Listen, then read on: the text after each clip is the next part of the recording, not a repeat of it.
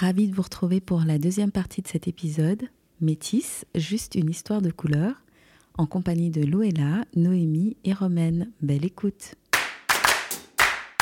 Euh, si vous devez me parler de là ou les remarques euh, ou actes racistes qui vous ont le plus blessé ou marqué, euh, tout à l'heure tu nous as parlé de ta première confrontation, mais est-ce qu'il y a d'autres choses qui t'ont vraiment... Bah oui, bien sûr, il y en a, il y en a tellement.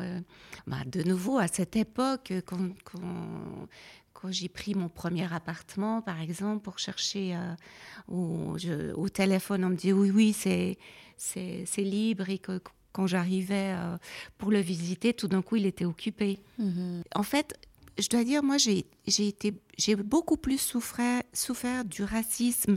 À l'époque, on parlait de, racisme latent. Maintenant, on dit plutôt euh, racisme structurel ou systémique. Systémique, exactement.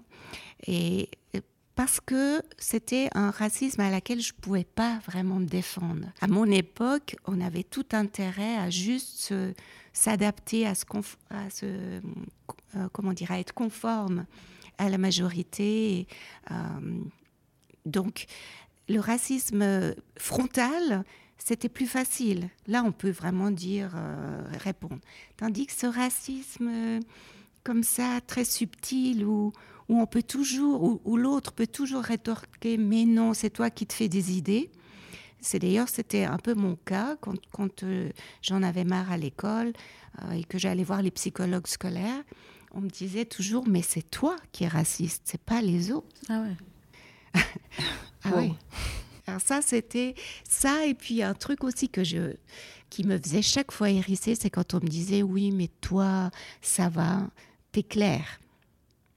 Et ça, c'était, c'était très, oui, c'était quelque chose qui chaque fois me blessait énormément et qui me, me révoltait, où j'avais envie de, vraiment, euh, voilà.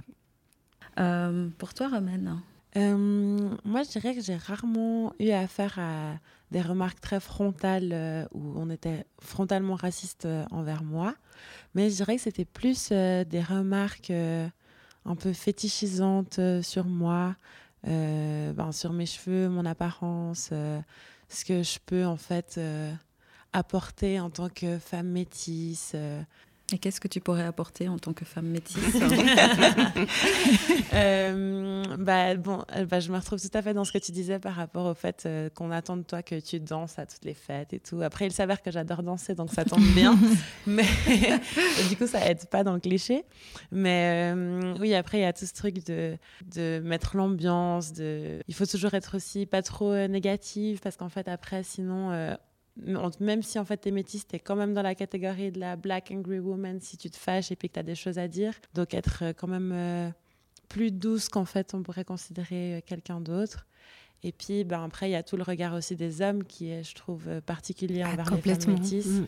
Et bah, de la part des hommes blancs qui est euh, ah mais t'es exotique mais tu viens d'où? Mais en plus j'ai les cheveux clairs donc ah mais tu viens des îles enfin il y a un peu tout ce truc euh, qui est très intrigant. Puis après ben du coup ben même ça va même au point d'être fétichisé ce qui est vraiment euh, pas très agréable. Ah, mais j'ai jamais j'ai jamais eu une femme métisse dans ma vie j'aimerais bien essayer pas désolée, je serai pas la personne euh, qui te permettra de faire ça. Et puis ben aussi du coup aussi des hommes noirs en même temps parce que ben y a ce truc de ah ben t'es es une femme métisse, euh, t'es claire, t'as les attributs en fait euh, qui sont représentés dans la société et qui sont positifs. Donc du coup on te met encore ce poids dessus en te disant bah t'es une femme métisse donc t'es noire, mais en même temps bah, pas trop. Et puis, ben, malheureusement, bah, c'est quand même quelque chose encore qui existe beaucoup et puis qui se retrouve même encore à l'interne de la communauté noire aussi.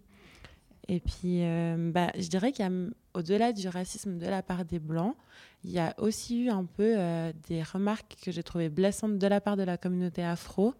Euh, ben, justement, en fait, le fait de ne pas t'accepter en tant que personne afrodescendante, dans le sens, oui, tu l'es, mais en fait, toi, tu es clair. Et puis, mhm. ben, On va en parler. Mhm.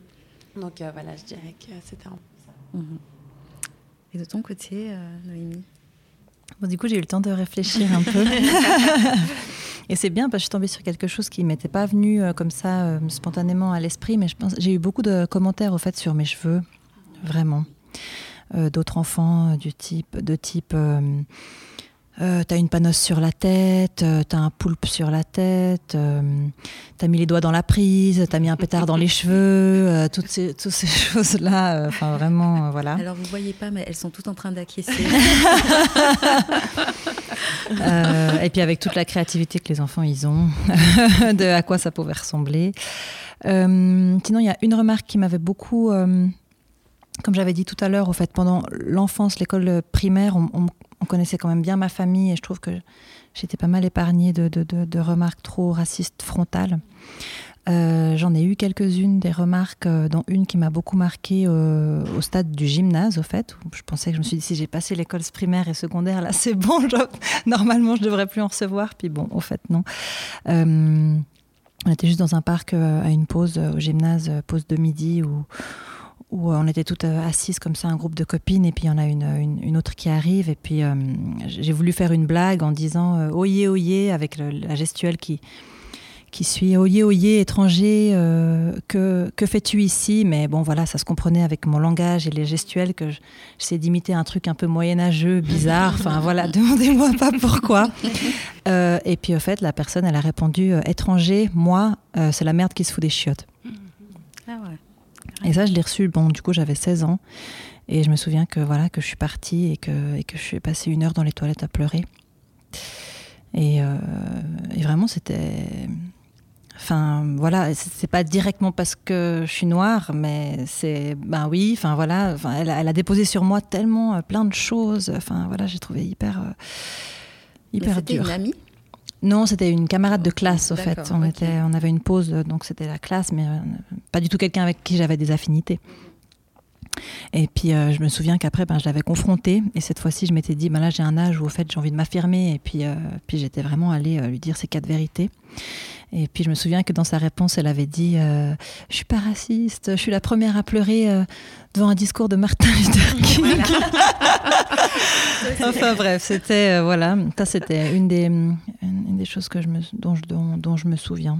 Tu as pu en parler? Tu as pu le dire à tes parents ou à, comme tu as des grands frères et sœurs, est-ce que tu as pu leur dire euh, ce qui s'était passé ou... Non, je crois que j'étais, je suis plutôt de nature euh, à dire les choses, donc je pense mhm. que j'en avais parlé. J'ai pas le souvenir là très précis, mais je pense que j'en avais parlé.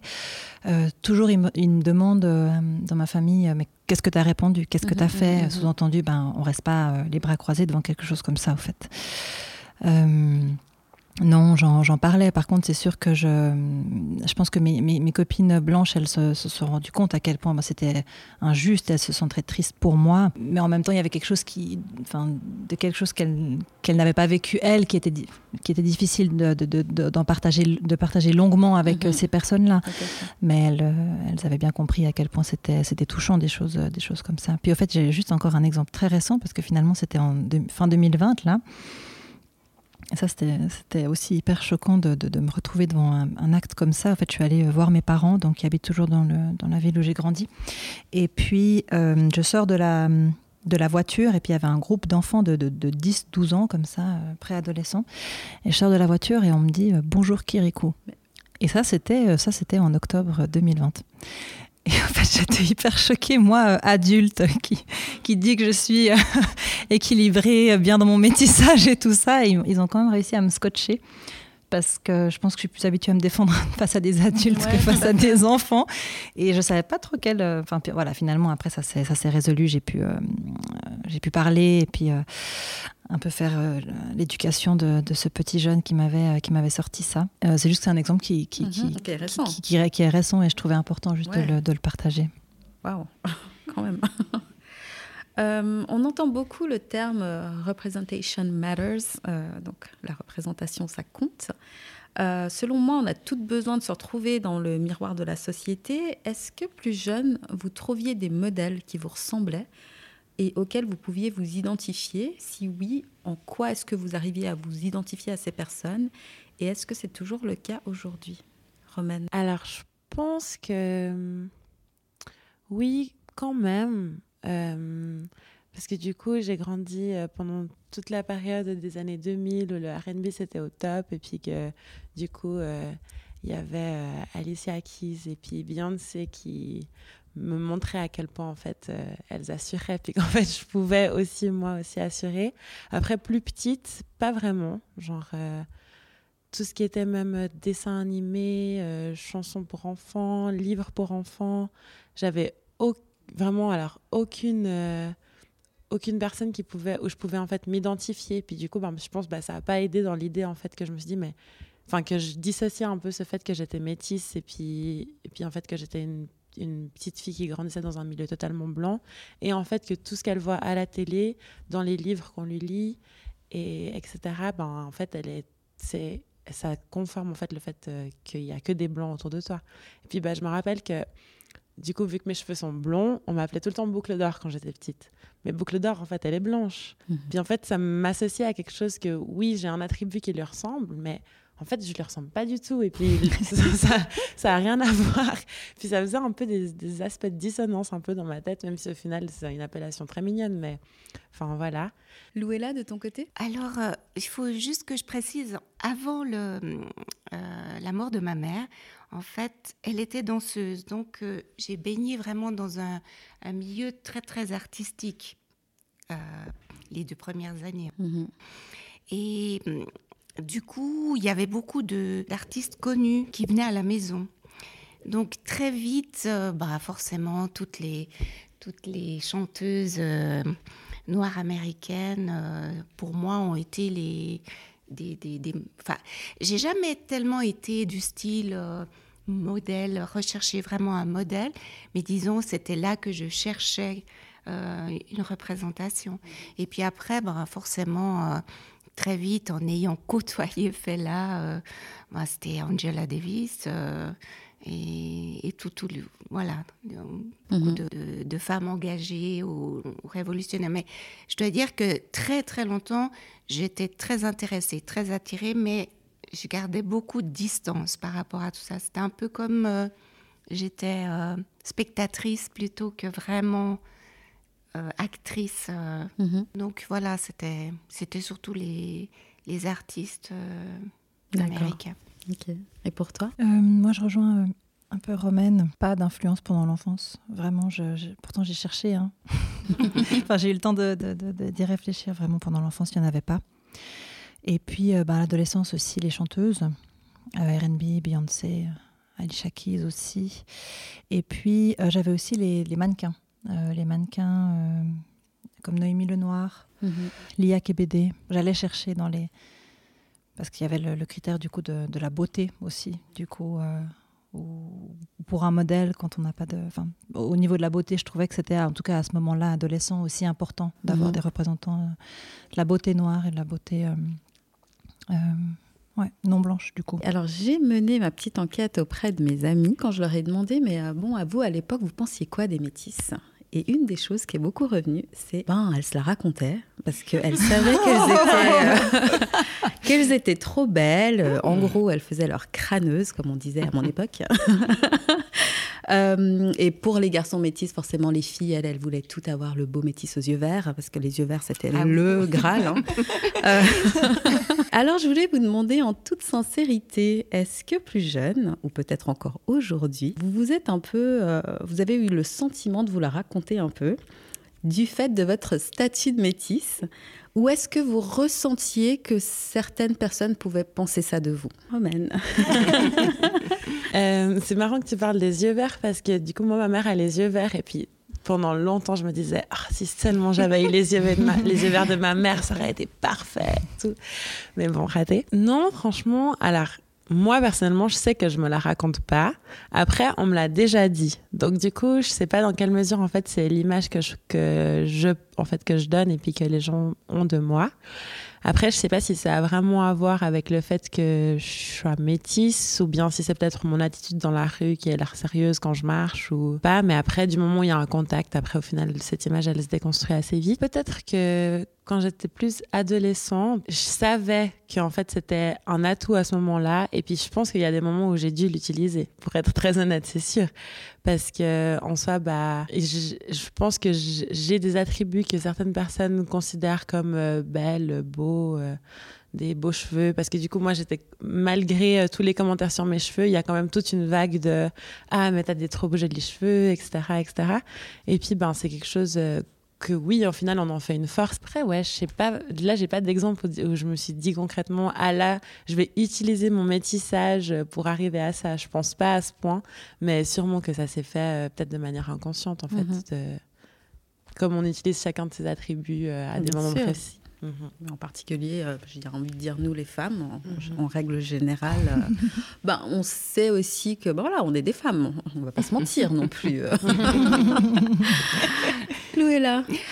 oui, bah, effectivement, euh, c'est une bonne question parce que oui, j'ai j'ai comment dire j'ai senti très vite très fort en tout cas à l'adolescence euh, euh, dans le regard des hommes c'est sûr que c'est quelque chose qu'on j'ai senti que on pouvait jouer de ça mm-hmm. par contre je l'ai jamais fait au contraire justement j'ai fait presque fait euh, tout pour ne pour effacer ça parce que ça ça m'ennuyait beaucoup que les hommes s'intéressent à moi que que pour ça. Mhm. Et par contre, j'ai senti très très fort que ça soit du côté de mes copines suisses ou, blanches, hein, si elles étaient d'une autre euh, nationalité. Euh, ça a toujours été un petit truc où elles, qu'elles jalousaient. Ou, en tout cas, euh, voilà, si, si, je parlais avec euh, leur compagnon, c'était, je sentais qu'il y avait mhm. toujours une crainte, que, que, que je représentais une, une menace. Alors que, voilà. Et, et du côté, je dirais que j'ai plus senti ça quand je suis allée à, à Lagos, où là, j'ai senti aussi que, que, que comment dire, que je devais vraiment faire très très attention de pas avoir cette attitude de de de, de, crâneuse. voilà exactement de, de crâneuse, mais en fait c'était c'était pas parce que je crânais, mais c'était simplement mon côté blanc qui mon éducation qui qui faisait que forcément, ça me donnait une, attitude. Euh, et puis voilà, on me l'a jamais dit, on m'a jamais dit, on m'a jamais reproché, oh, mais tu es une crâneuse, toi, et tu te la pètes, etc. mais je, savais que j'y je, travaillais. C'est très bizarre, c'est vraiment le, le, truc, je trouve, de quand on est dans la peau d'une métisse, parce que on, souffre d'un côté de voilà d'être stigmatisé pour un tas de choses. Puis de l'autre côté, en même temps, on sait qu'on est un peu euh, voilà, exactement une valeur exotique, sensuelle, sexy euh, et, tout le truc euh, qu'on peut utiliser. Alors bon, moi c'est, je trouve drôle cette question parce que ouais, on m'a beaucoup beaucoup dit que que, que je me la pétais ou Ouais, c'est un commentaire que j'ai beaucoup, beaucoup euh, eu. Moi, je pense personnellement que je me la suis jamais euh, pétée ou été crâneuse ou quoi. Mais j'étais consciente assez vite que je renvoyais ça. Euh, je pense qu'il y a le fait d'être métisse, je pense qu'il y a le fait d'être de grande taille aussi, assez plutôt fine aussi. Donc oui, je pense que peut-être une démarche, je sais, je sais pas. Donc en tout cas, on me l'a beaucoup dit et comme j'en étais consciente et que je voulais absolument, euh, enfin ça m'a beaucoup touché qu'on pense ça de moi parce que c'était vraiment pas vrai. Et du coup, j'ai beaucoup euh, activement cherché à, contrer cette image-là de moi et c'est pour ça que j'utilise beaucoup. Euh, enfin voilà, je suis quelqu'un qui a beaucoup d'autodérision. J'essaie de souvent faire des, enfin je fais souvent des blagues naturellement et tout ça. Et les gens souvent ils me disent, ben avant que tu parles ou avant qu'on discute avec toi, on a toujours pensé que et puis que ça, c'est quelque chose qui s'efface quand on, quand on apprend à me connaître, et bon, heureusement. Euh, après, jouer, avoir joué de ça, je crois pas. Je pense que d'être euh, d'être comme ça euh, sous les, sous les feux de la rampe, parce que déjà, j'étais consciente qu'on pouvait me remarquer, bah, j'étais plus grande que les autres, ou métisse. Euh, j'aimais pas trop, donc j'essayais de faire en sorte que ça soit un peu effacé et qu'on voit que je sois vraiment quelqu'un de totalement normal dans, plein d'aspects. Alors euh, après, il y a quand même eu, j'ai quand même eu une période euh, fin de l'adolescence, jeune adulte, où j'ai fait du mannequinat. et puis, je pense que j'en ai pas joué, mais je savais quand même que c'était quelque chose qui était mis en avant dans ce milieu. Ça veut dire, voilà, d'être une femme grande, métisse. Et, je pense que ça m'a beaucoup aidé dans ma, dans ma, dans ma construction et dans, dans mon rapport avec mon corps et, et, mon métissage. Je trouvais que c'était vraiment des, des, chouettes expériences pour, pour voir qu'en fait, j'avais des retours comme quoi ben, j'étais belle et j'étais. ou, cette, ou, cette, ou en tout cas, mon physique était apprécié quelque part réellement. donc je dirais pas que j'en ai joué, mais j'ai apprécié pouvoir évoluer à un moment donné de ma vie dans cet univers-là où, où mon physique était valorisé. Parce qu'avant, ça l'était pas Hum, euh, ben, la frontière entre fine et maigre, euh, quand on est adolescent, elle est quand même assez fine. Donc non, c'est plutôt euh, une maigreur où on, ouais, on s'est déjà pas mal moqué de moi pour ma, pour ma maigreur, où j'avais mhm. pas beaucoup de forme et tout ça. La femme planche à repasser et tout ça. Donc ben, là aussi, dans le monde du mannequinat, c'était la, la, minceur était aussi valorisée. Donc c'est là où j'ai pu dire, ben voilà, mais ma petite poitrine et puis euh, il y a quelque part où, c'est plutôt bien. Mhm. Puis voilà, c'est pas enjoué non plus. Mhm. Tout à fait.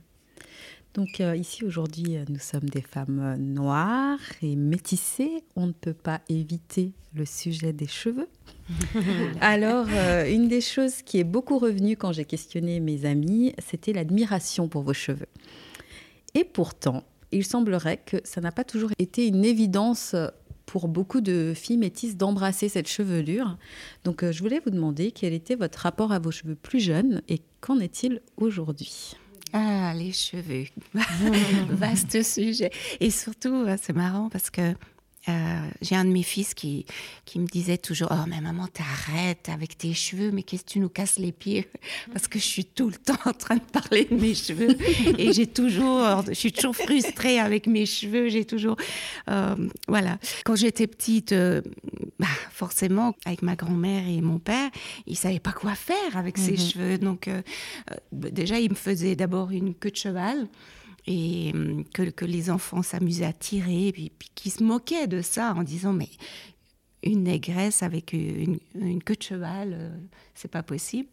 Après, euh, bah forcément, dès qu'ils ont pu, ils me les ont coupés tout court. Et, hum, et après, euh, bah voilà, j'essayais de, de, faire avec pendant. Tu t'aimais avec les cheveux courts? Oui, oui, oui, ça allait. Parce qu'encore à mon époque, c'était un peu la mode où toutes les femmes se faisaient des, des, hum, des mises en plis là, et se frisaient les, cheveux.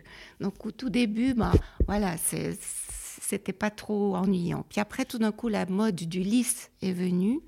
Alors j'ai commencé, ben, bien sûr, à, à défriser mes cheveux.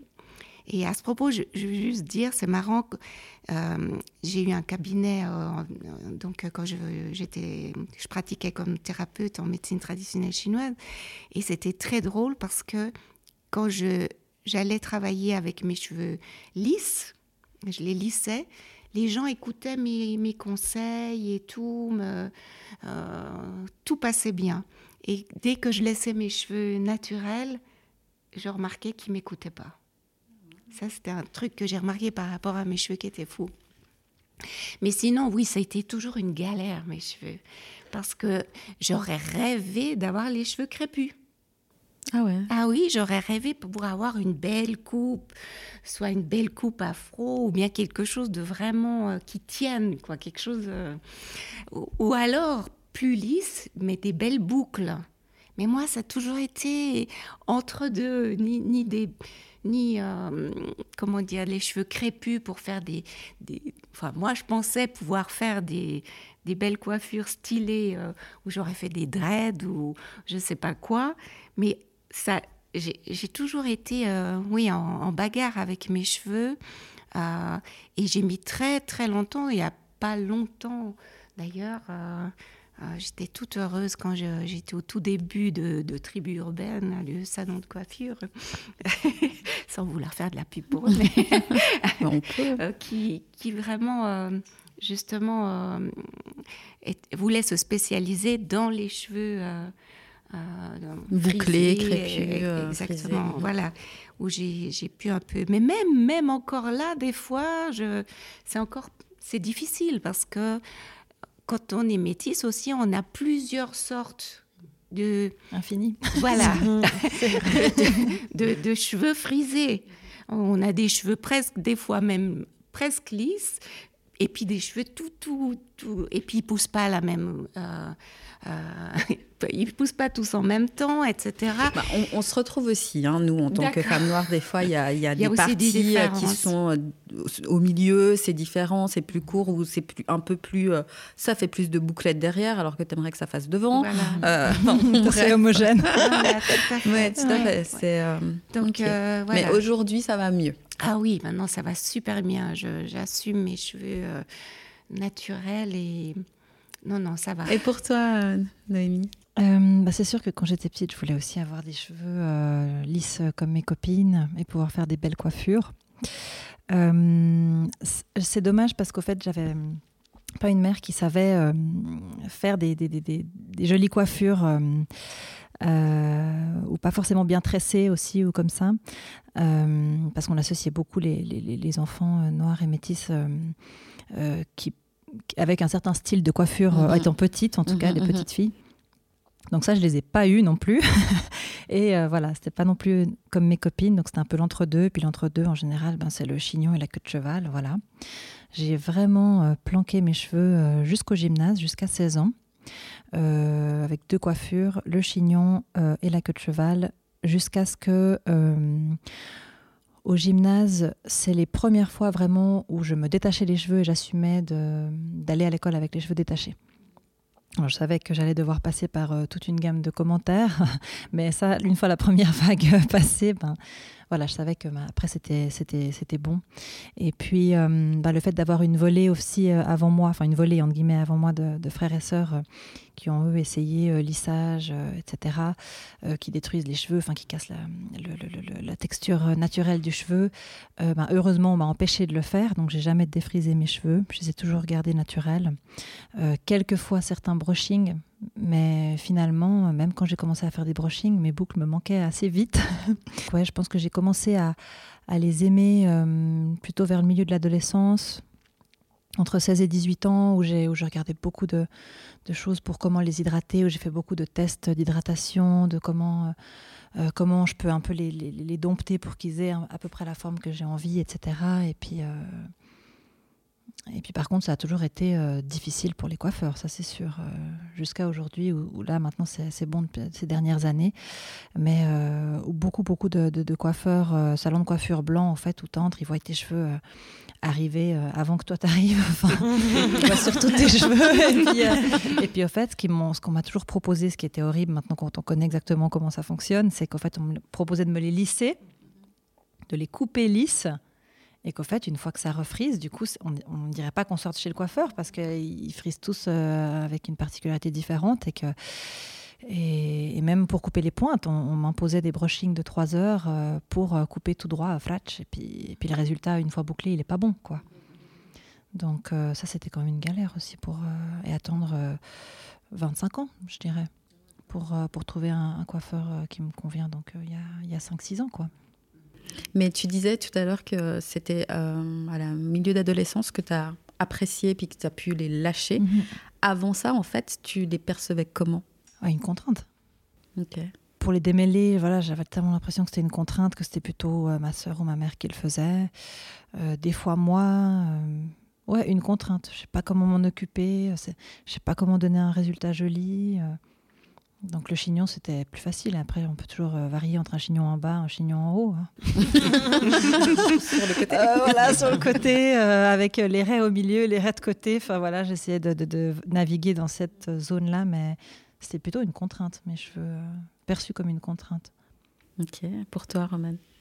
Mmh, Ouais, moi aussi, je dirais qu'il y a eu quand même plusieurs étapes dans ma mon identité capillaire. mais c'est vrai que bah, du coup, quand j'étais petite, moi, j'ai des souvenirs des pendant, enfin non, ça m'avait l'air d'être des heures, mais peut-être pas.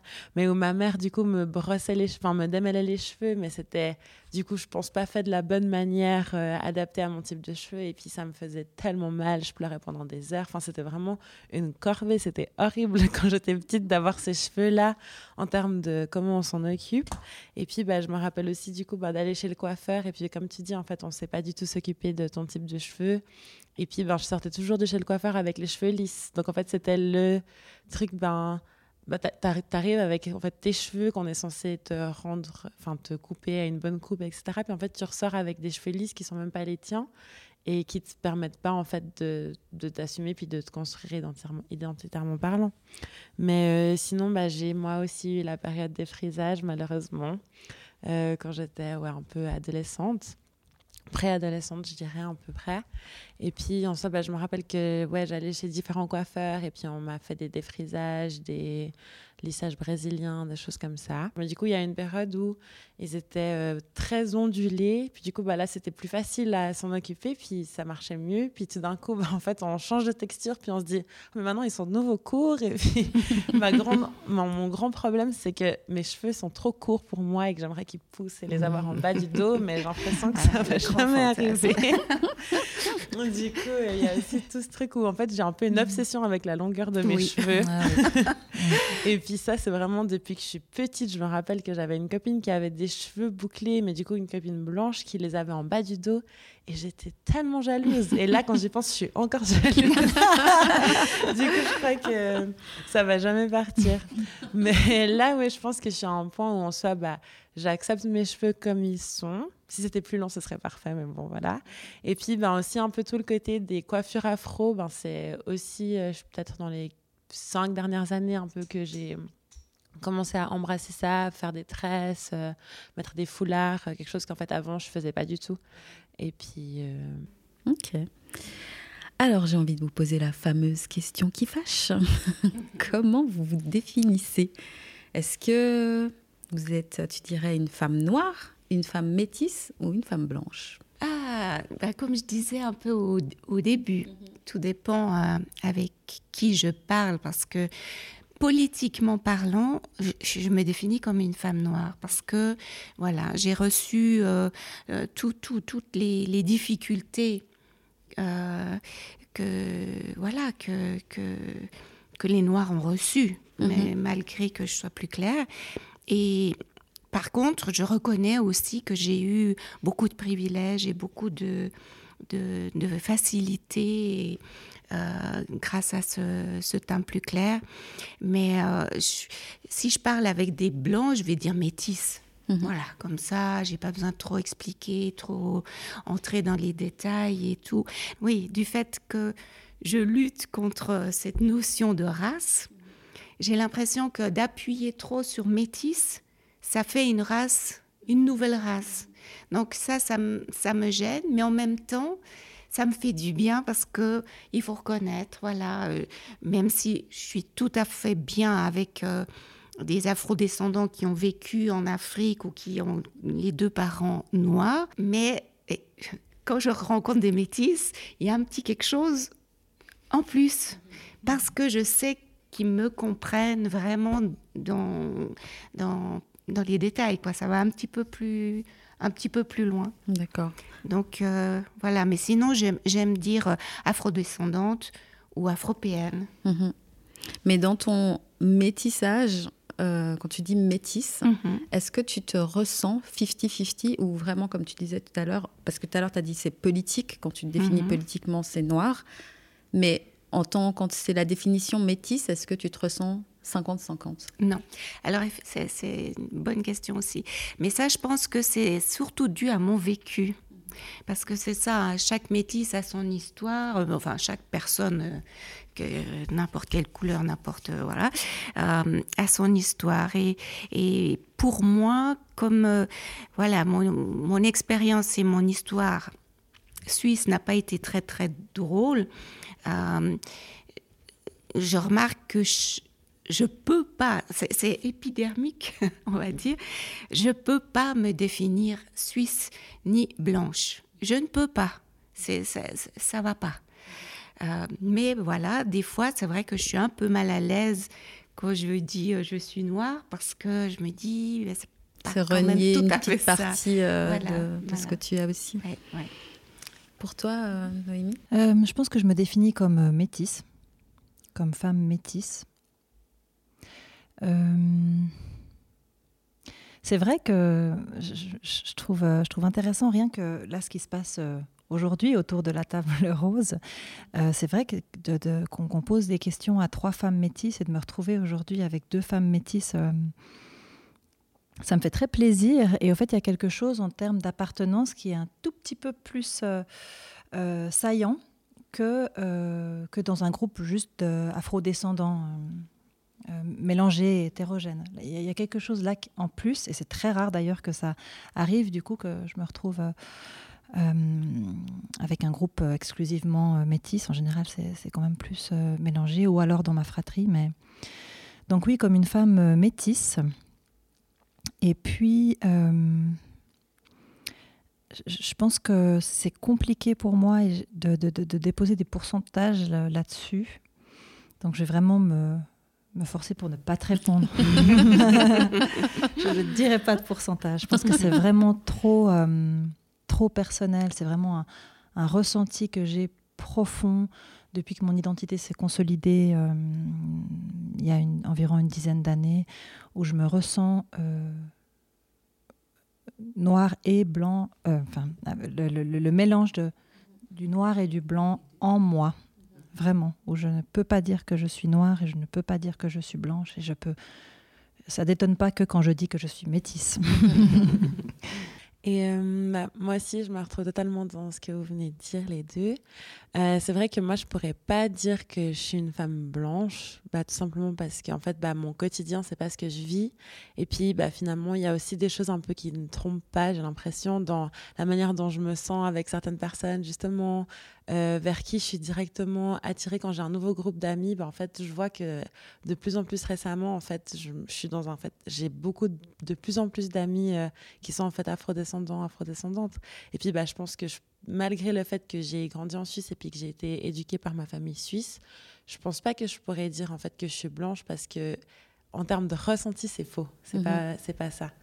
Mais je peux pas non plus dire que je suis une femme noire parce qu'en fait bah j'ai totalement conscience des privilèges que j'ai en tant que femme métisse et puis ce serait mentir et puis en fait euh, effacer en fait une partie de mes privilèges et puis même euh, ce serait discriminant en fait je trouve de de pas dire, enfin de pas accepter mon métissage dans ce sens-là.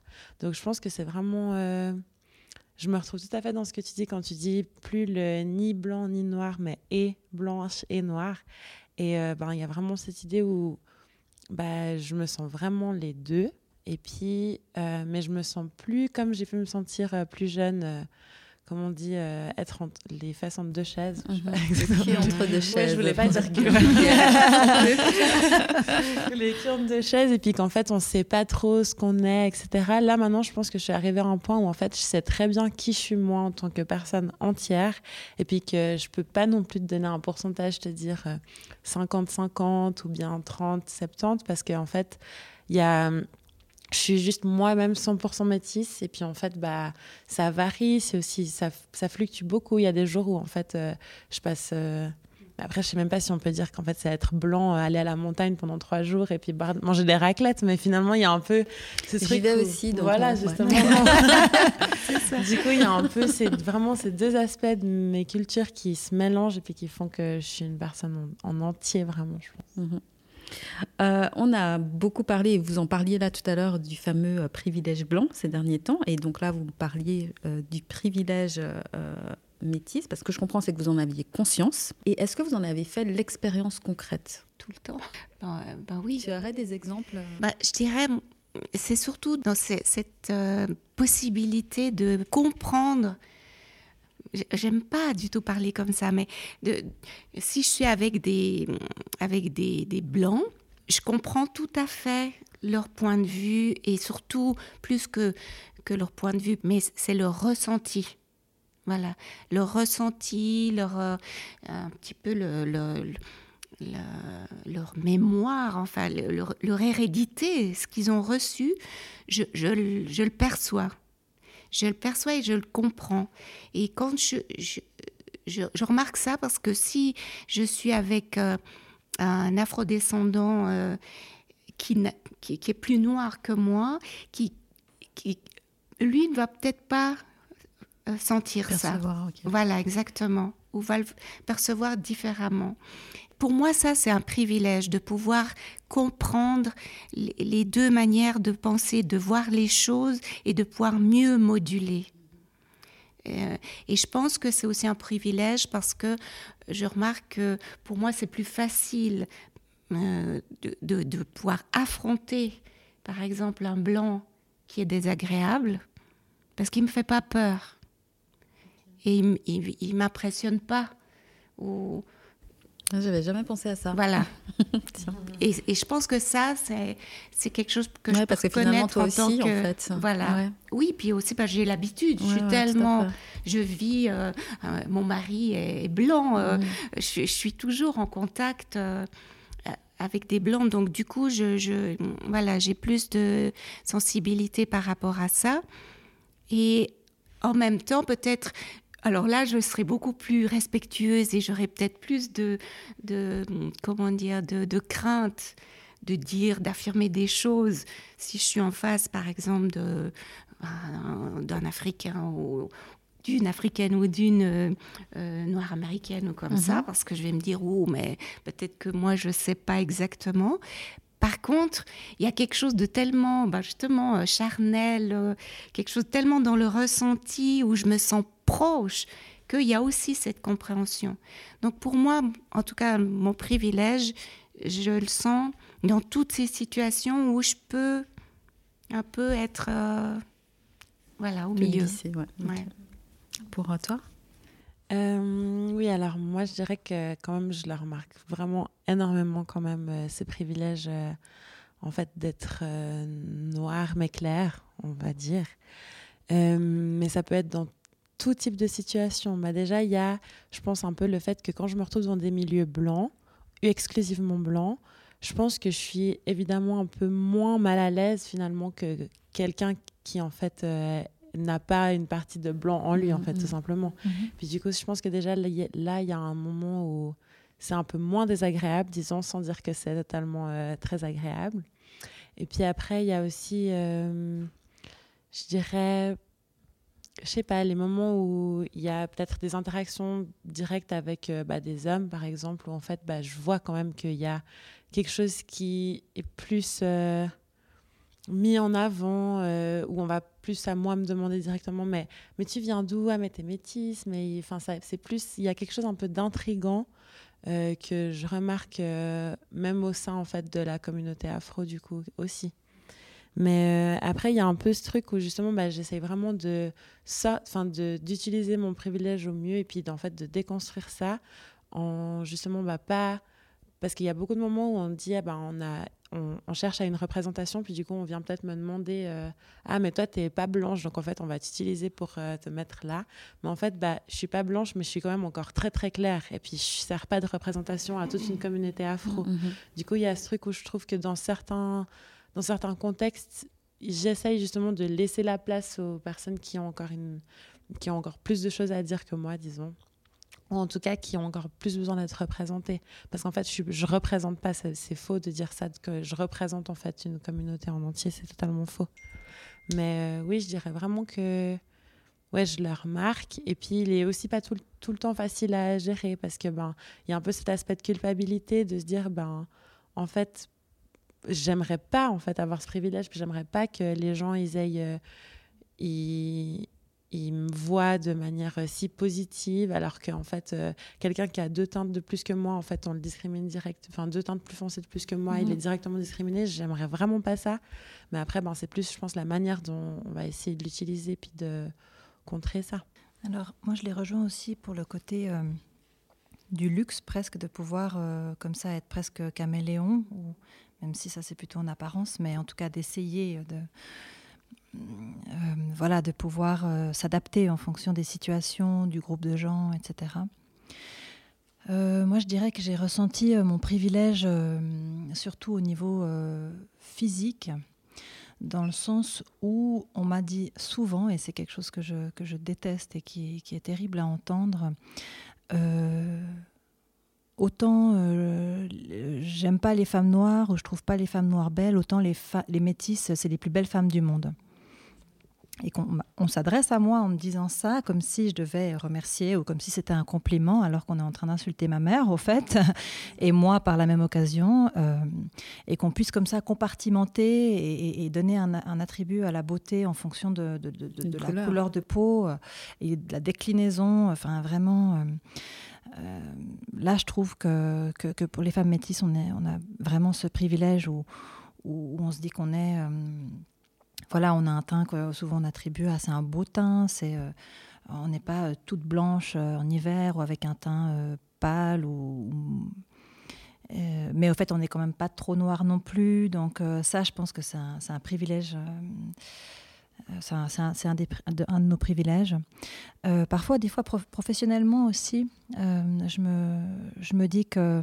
Alors bon, on sait que les quotas existent. J'ai des fois l'impression d'avoir été engagée, alors je pense quand même pour mes compétences, mais, euh, je pense que ça plaisait qu'on puisse voir une femme non blanche voilà, être engagée. Et je me pose souvent la question, si j'avais été noire, est-ce que vraiment j'aurais été engagée ou à cette place-là? Pareil, des fois dans les administrations, euh, euh, voilà, où j'ai affaire à quelqu'un et tout ça, je me, pose la question. Et d'ailleurs, je trouve que c'est important quand, quand, on est conscient d'un privilège de se demander, mais en fait, si j'étais une femme noire, est-ce que je serais reçue comme ça? Est-ce qu'on m'aurait parlé comme ça? Etc. c'est bien en tout cas que vous en ayez conscience et que vous essayez aussi de déconstruire certaines choses. Donc, c'est super important. Mais euh, donc, comment vous envisagez le métissage de vos enfants? Euh, Toi, comment tu l'as envisagé euh, plus, plus jeune? Est-ce que c'est une conversation qu'on a en couple par rapport à. Ben voilà, on va faire des enfants métis.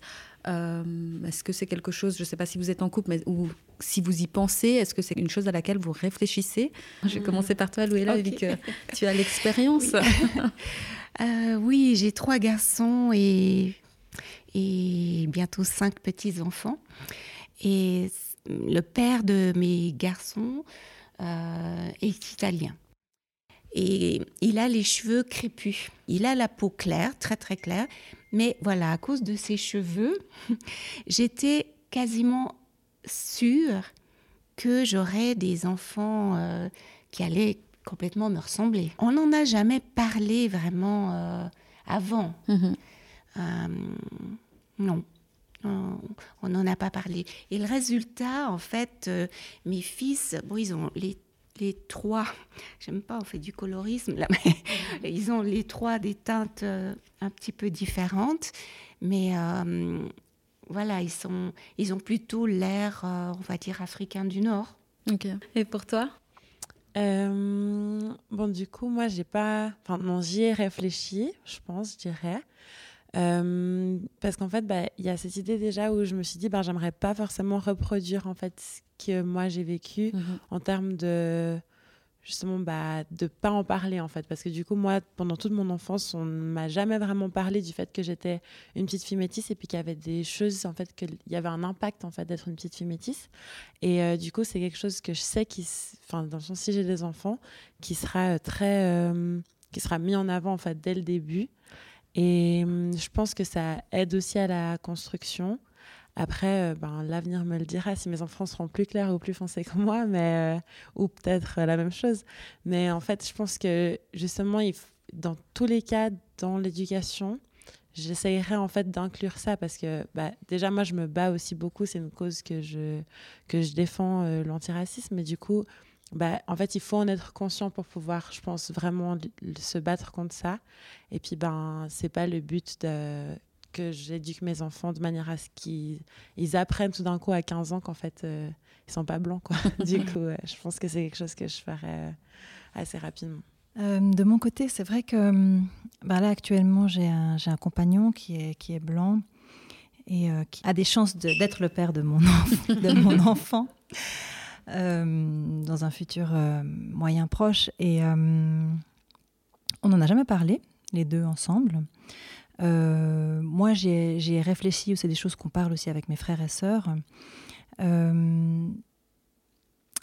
C'est un peu la, ça va être un peu la surprise, hein, je pense. Je vais, j'ai pas essayé de trop projeter comment seront mes enfants. J'ai vraiment avant tout l'envie que ce soit le fruit de, l'amour qu'il y a entre nous, euh, peu importe euh, le, profil et le physique qu'ils vont avoir. C'est vrai que souvent on crée des nouvelles catégories euh, où, où j'ai vu d'autres enfants de métis avec des un parent blanc qui peut avoir l'air presque latino ou avoir l'air arabe aussi. Euh, voilà, je me laisse aller à la, surprise. Ça serait intéressant d'en parler par contre avec lui. oui, alors c'était pas forcément par rapport à la couleur de l'enfant, hein, mais mhm. vraiment par rapport au métissage. et donc mhm. de, après comment euh, comment lui va l'enfant va va se voir dans la société. Et en fait c'était pour revenir à ma question d'après. euh, est-ce que vous diriez que vos parents vous avez préparé aux difficultés que vous risquiez de rencontrer euh, en rapport à votre mélange culturel euh, Et si aujourd'hui vous deviez donner un conseil à des parents d'enfants métis, quel serait-il en fait? Je, voulais encore ajouter quelque chose pour la question d'avant, mais du coup, c'est vrai que j'allais venir euh, pas justement à la couleur, mais à l'aspect de l'héritage, au fait. Que, pour moi, l'important vraiment, ce serait que mon enfant puisse connaître son héritage, peu importe à, quoi il ressemble. Alors c'est sûr que peut-être un petit attribut de moi serait, serait, serait chouette dans la, dans la constance de passer ton enfant, mais, euh, mais surtout dans l'héritage, de savoir où il vient, d'où il vient, pardon, qui étaient ses grands-parents, euh, qu'est-ce qu'ils ont fait, de quelle région. Euh, euh, certaines valeurs culturelles. Euh, je pense que c'est très, très, important de pouvoir euh, les inculquer, mais dès la, dès la jeune enfance, depuis toujours, au fait. et puis, c'est quelque chose que j'aurais à, à cœur de faire. Et un conseil pour les, pour les parents de, d'enfants métis, c'est vraiment que, que, les deux parents puissent s'autoriser vraiment à transmettre leur, leur culture et à en occulter aucune vraiment, et, peut-être un petit coup euh, plus actif de, celui euh, qui ne vient pas de la culture d'accueil, ou en tout cas du contexte dans lequel euh, l'enfant, grandit. c'est très important. oui, je m'accorde tout à fait avec ce que tu viens de dire.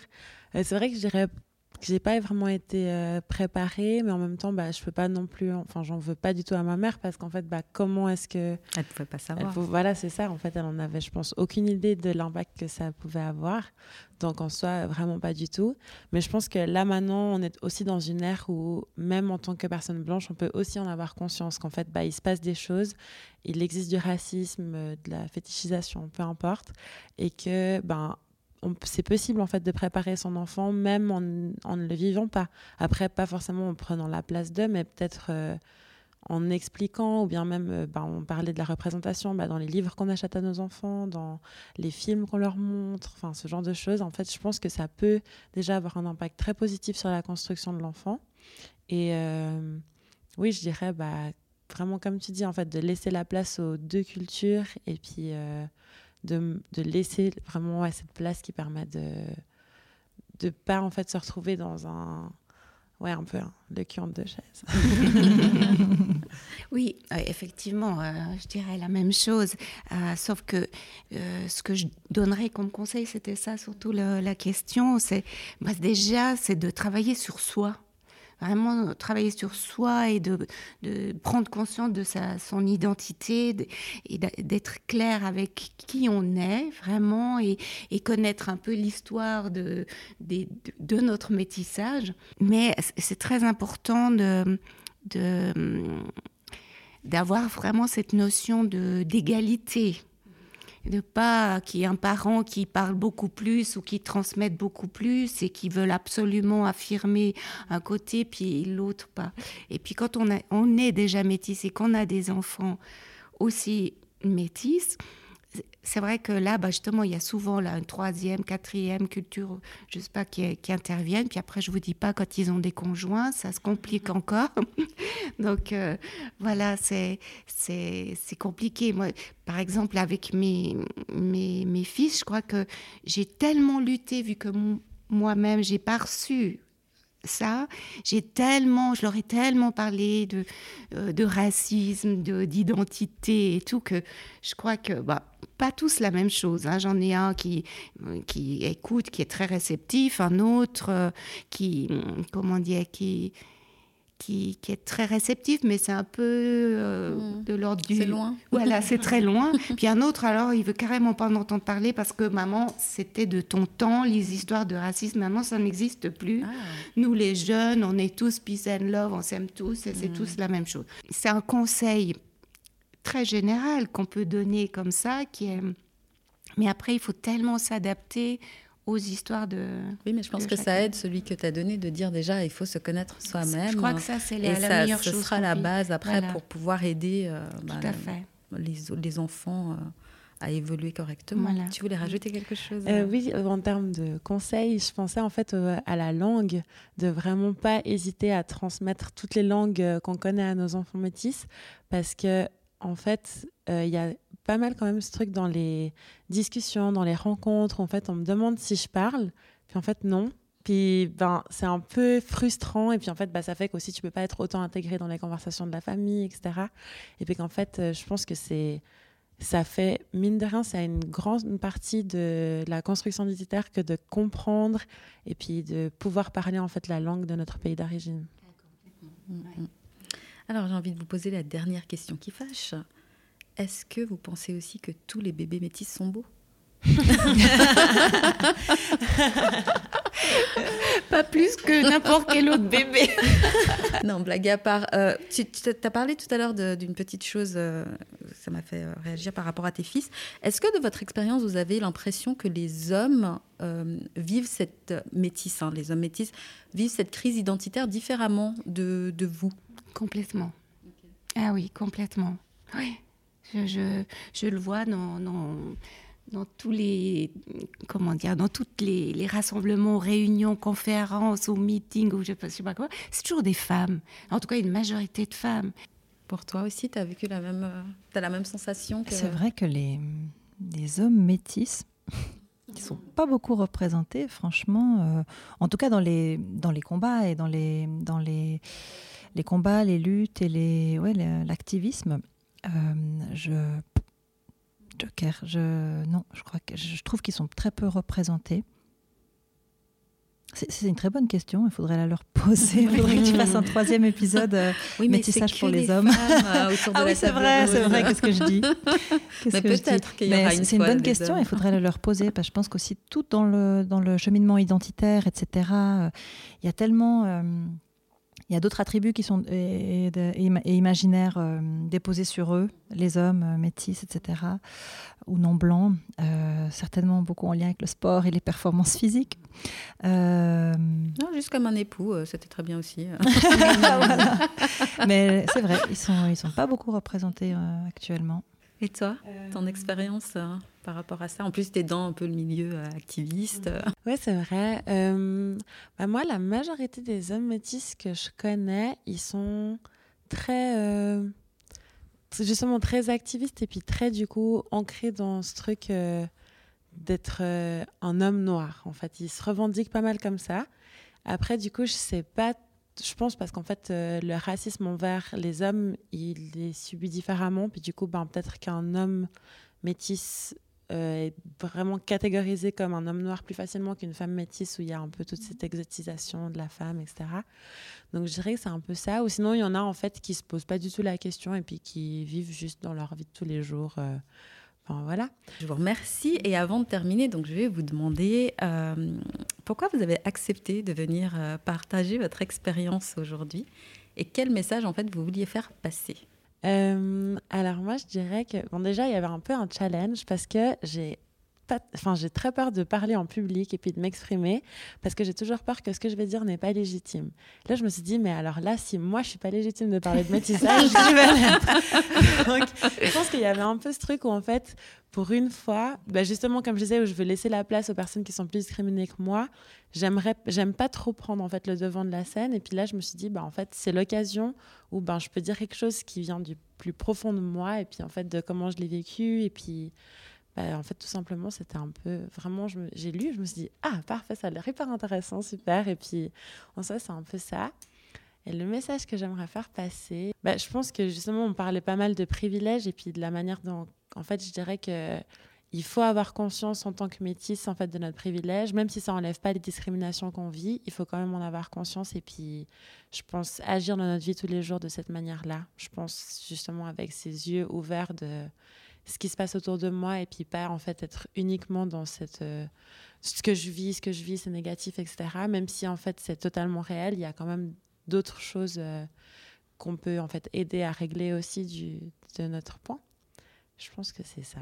Et puis arrêtez de nous demander d'abord d'où on vient avant de demander notre prénom. Loïla euh, Pourquoi? Ben Parce que je dirais que c'est le combat de ma vie en fait. Euh, euh, j'ai toujours eu ce, thème de, depuis, depuis toute petite. Et euh, tellement que, voilà, j'écris, j'essaye d'écrire euh, euh, sur ce sujet à travers mon histoire personnelle. Et ce que ce que j'aurais, puis bon, le plaisir justement de pouvoir être avec d'autres métis et de pouvoir partager, ça, me, ça me faisait vraiment plaisir, ça m'a motivé quoi.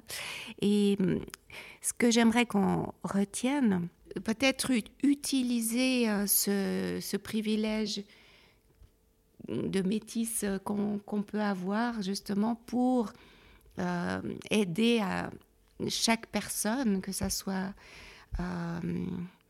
oui, n'importe qui, à, prendre conscience d'un tas de choses par rapport aux problèmes raciaux. Voilà, je, je trouve que sans vouloir tomber dans le fameux truc, ah, les métis, c'est l'avenir du monde et ils vont le, les sauver. Pas du tout. C'est pas ça mon, mon idée, mais c'est vu que c'est un petit peu plus facile pour nous, euh, au moins utilisons ça euh, à, ce niveau-là. Euh, moi, j'étais intéressée à venir participer à ce podcast parce que je pense que j'étais curieuse de, mon propre positionnement aujourd'hui face à la question du métissage. Moins l'impression euh, à 30 ans que, ça m'occupe euh, comme à la vingtaine, par exemple. Et j'étais curieuse de savoir qu'est-ce qui allait sortir et, comment j'allais me, positionner face à tes questions et, et aux enjeux actuels d'être métisse.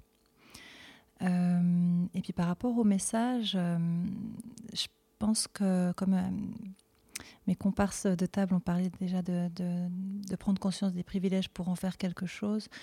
Euh, je vais du coup plutôt parler d'essayer de, rapport à, du, parler du rapport à soi, de vraiment pouvoir euh, trouver un équilibre dans ce métissage, de pouvoir trouver, euh, peu importe lequel, mais quelque chose où on se sent bien, si on a besoin de, réaliser des, actions qui, nous aident à pouvoir mieux intégrer les, choses, de tout ce qui peut aller dans, dans, dans, le sens de, de, l'inclusion et de, de, pouvoir se sentir, euh, voilà, les deux en même temps, de pouvoir se sentir, euh, ou alors non, et, du coup savoir pourquoi, enfin, euh, voilà, être, être au clair, être, être bien, et puis ça passe pas toujours par ce que les parents nous ont transmis, on a aussi des âges au bout d'un moment où on peut faire les choses soi-même, où on a besoin de faire les choses soi-même, donc c'est vraiment aller à la recherche de, de, son propre métissage et d'accepter qu'il soit euh, unique et, personnel. Ok, merci. Alors tout à l'heure, vous êtes chacune décrite en trois mots. Euh, Lou est là. Si tu devais décrire Noémie en trois mots suite à cet échange, quel serait-il? Alors Noémie, euh, je voudrais dire quelque chose, mais je voudrais pas que ça soit interprété justement euh, sur de sur d'elle. Voilà, je te sens bien, bien, bien ancrée sur de toi. Je te sens très positive, effectivement, de, chercher toujours le, côté positif et, en même temps mystérieuse. Et pour Romaine, alors très, très souriante, euh, sensible et oui, tu l'as dit, euh, je crois, tu l'as dit, solaire. Noémie, Louella, pour toi en trois mots. Alors, Louella, euh, je dirais, bah, tu l'as dit d'ailleurs aussi, résiliente. Sagesse aussi ce qui me, ce qui me vient. Et puis, euh, j'ai envie de dire belle aussi. Parce que, euh, et enfin, si je contextualise pourquoi je, je parle d'un attribut physique là, c'est parce qu'au fait, euh, il y a tellement peu de représentants métis plus âgés qu'au fait, en te voyant aujourd'hui, j'ai été très touchée de, pouvoir peut-être me, projeter dans, dans comment je vais être avec quelques années de plus. Et en fait, on a très peu de représentation de, d'une femme métisse plus âgée. Et ça m'a beaucoup touchée et je te trouve magnifique. Voilà. et pour euh, Romaine? Solaire aussi. Solaire, euh, intelligente, touchante. Romaine Lou est là en trois mots. Bah, je te rejoins tout à fait sur ce que tu dis en termes de représentation. Puis du coup, là, ce qui m'est venu, c'était Black Don't Crack. Je me suis dit, waouh, quand même. je me suis dit, non, quand même. Enfin voilà, du coup, franchement, euh, je dirais la première chose qui me vient. Euh, très euh, touchante aussi, je dirais. Et douce. Et pour Noémie, je dirais réfléchie, intéressante. Puis je dirais sûre de toi, mais dans le sens où ça se voit que tu as fait un bout de chemin et puis que là, comme tu es aujourd'hui, tu as l'air d'être euh, bien posé, je dirais, un peu euh, à ta place. Et puis, voilà, je dirais Oui, c'était dans ce sens aussi que je disais ça, tout à fait. On sent que tu as reçu un bon bagage. Merci beaucoup. On passe à la séquence reco. Euh, Noémie, quels sont tes trois lieux que tu as choisis pour bien manger, te détendre et ou te ressourcer et la culture? Alors, le lieu que j'ai choisi pour me ressourcer, c'est le Lavaux. Euh, c'est un endroit que, vraiment qui m'apaise énormément.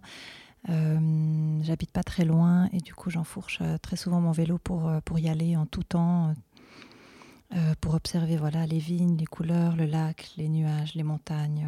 C'est vraiment un endroit que j'aime beaucoup. Et je pense que toute ma vie j'ai habité à moins de 20 km du Lavaux, donc c'est aussi euh, une partie de mon ancrage qui est là-bas. Euh, pour un endroit de la culture, euh, alors je vais citer le carnaval de Notting Hill à Londres. Je suis une fervente fan des carnavals caribéens. Déjà parce que c'est une partie de ma culture, du coup, où c'est un endroit où vraiment la culture caribéenne est mise en avant et j'adore ça. voilà, dans la nourriture, dans les, musiques, les rythmes, les, les, styles, le, euh, et voilà, il y a ce côté comme ça expiatoire aussi du carnaval euh, que j'aime énormément. Et pour moi, c'est un rendez-vous annuel, au fait, où, euh, où on peut faire cet aspect de la culture, mais voilà. et pour manger, bon, je pourrais aussi dire là-bas. mais tu peux, hein. Non, j'adore la nourriture italienne, en fait, aussi. Totalement, voilà. ouais, il y a un restaurant italien que j'aime beaucoup à Lausanne qui s'appelle Amici. Ok. Voilà, je vais, je vais dire celui-là. Très bien. Louella Ce que je peux dire, c'est que les endroits pour me ressourcer, il faut qu'ils soient soit au bord de la mer, ou en tout cas au bord de l'eau, donc le bord du lac. Euh, euh, plus le lac est grand, donc euh, le lac Léman, pour moi, c'est super. Ou alors en hauteur, vraiment à la montagne, très haut. J'aime pas trop l'entre-deux. Un lieu préféré à la montagne? Alors, à la montagne, j'ai un, c'est pas vraiment la montagne justement, ça c'est l'exception, c'est un peu un entre-deux. Mais ça c'est pour me ressourcer, j'aime bien la, pierre de la paix au chasseron. Il y a une pierre euh, qui, est réputée pour avoir des vertus euh, euh, très fortes, hein, beaucoup de comment dire de, de vibrations, d'énergie. Sinon, c'est tous des endroits que, j'ai nommés loin, comme le Vulcano, aux îles éoliennes je trouve qu'il y a une énergie folle, euh, ou le Morne-Brabant à l'île Maurice, ou la Grandance en Guadeloupe. Voilà, ça c'est. Il y a une Grandance aussi en Haïti. Voilà, ah, oui. ça c'est des endroits où je, je, sens que, que je suis bien. Où... Sinon, bon, j'aime bien aussi le, parc des Bastions, mais j'aime bien la traille parce que comme ça, c'est un petit peu Et pour manger? Pour, manger, du coup, j'aime bien le restaurant du Grutli parce que voilà, la nourriture est saine et c'est toujours des produits locaux. Sinon, il y a l'Athénée. Euh, ah oui, très sympa. Voilà, qui est sympa. Et sinon, euh, pour le côté intimiste, j'aime bien aussi le, restaurant, le Barocco, le, au musée d'histoire, euh, d'art et d'histoire surtout dans la cour. Euh, là, c'est très intime, j'aime bien. Et la culture Ah, la culture. Alors, ayant été dans les, dans les musées euh, depuis euh, plus de 20 ans, malheureusement, je connais l'arrière-plan des musées. Et du coup, moi, je peux plus les voir comme je les voyais quand euh, j'étais simple visiteuse. Je suis très sensible à, à toute la portée colonialiste qu'il y a dans les musées et qui, même s'ils le mettent à New York, je trouve génial, j'adore euh, bien sûr y aller et le visiter, mais je suis tout le temps... Ah, gênée par, euh, par ce prisme-là. Du coup, moi, j'ai plus de plaisir dans des petits musées, qui racontent plutôt des histoires, comme par exemple euh, le, Chaplin World mhm. à Vevey, le musée de Chaplin. Euh, ça, j'aime bien, mhm. parce que j'aime bien la mise en scène et tout. Ou bien mais le musée euh, Voirol à Pittsburgh, où, voilà, de nouveau, on entre dans l'univers d'une personne. Ça, j'aime bien. Merci. Romaine Alors, du coup, pour manger, c'est un peu un endroit totalement random, mais en fait, je travaille dans une structure où il y a beaucoup de personnes euh, nigérianes. Et il y a quelque chose, en fait, où chaque soir, parce que du coup, je travaille de nuit, je fais des veilles, et ils me proposent, en fait, d'aller manger avec eux. Puis du coup, ben, c'est un peu le, mon, je dois pas le dire, mais mon préféré de la veille. parce que du coup, en soir, on est tous là autour de la table, on mange, et puis en fait, bah, je découvre euh, leurs plats, ils me montrent euh, comment ils le font, etc. Puis du coup, je pense que en ce moment, après peut-être ce ne sera pas toujours, et puis c'était pas le cas dans le passé, mais c'est l'endroit où je préfère manger ces temps, parce qu'en fait je découvre des saveurs, des choses et tout, donc euh, je dirais cet endroit-là. Euh, pour euh, la culture de base, je pensais à la culture de manière très générale. Et du coup, je dirais que c'était Ouagadougou au Burkina Faso. Parce que du coup, c'est là où j'ai en fait, été la plus proche de l'Afrique de l'Ouest et puis de ma culture, en fait, personnellement. Donc, je pense que c'est vraiment là où j'ai eu un, Enfin, ça m'a vraiment touchée. Puis je me suis dit, ah, il faut que j'aille pas loin, juste côté au Mali. Puis en fait, bah, c'est là où j'ai vraiment découvert plein de choses, etc. Donc, euh, c'était vraiment chouette. Mais après, si on parle culture euh, plus euh, artistiquement parlant, je dirais au Canada, parce que du coup, j'y étais pendant six mois. Puis là-bas, j'ai fait beaucoup de cours de danse, j'ai vu beaucoup de spectacles. Et puis, je pense que c'était un endroit où j'étais très plongée dans une culture un peu artistique. Euh, et finalement, pour me ressourcer, bah, j'aurais aussi, j'allais aussi parler de la montagne. Et puis, en fait, en fait moi, j'aime, je me ressens très ressourcée dans les endroits où je me sens toute petite. C'est bizarre, mais quand il y a des énormes montagnes, ou par exemple aux Philippines, il y avait, j'étais sur un bateau, puis il y avait des, très très grande pierre. Et puis c'est un endroit en fait où je pense que ça me ressource parce que ça me remet un peu à ma place. Et puis euh, du coup ça me permet un peu de te questionner de réfléchir à certaines choses. Et puis c'est un truc que je retrouve aussi pas mal en montagne quand c'est très très silencieux qu'il n'y a aucun bruit. Je trouve que ça permet bien de faire ça. Ben, merci beaucoup euh, pour ce joli moment de partage. Je pense que votre témoignage euh, il ouvre le champ des débats et puis d'une meilleure compréhension aussi euh, des personnes métisses. Je pense que, que c'était très important et intéressant. Euh, vous êtes les bienvenus autour de la table rose pour euh, un autre sujet, hein, une autre fois. Et merci. je me réjouis de vous revoir. Donc, merci beaucoup. À bientôt. Merci, merci à, bientôt. à bientôt. Bonne nouvelle. Pour soutenir le podcast, en plus des 5 étoiles et de vos commentaires positifs et bienveillants, vous pouvez utiliser le lien PayPal que vous trouverez dans les infos et faire le don que vous voudrez. Cela m'aidera pour les frais de matériel et d'hébergement du podcast. Et comme toujours, vous aurez ma gratitude éternelle. Et surtout, partagez un max le podcast afin que le plus grand nombre puisse l'écouter. Merci d'avoir écouté ce nouvel épisode de Autour de la table rose.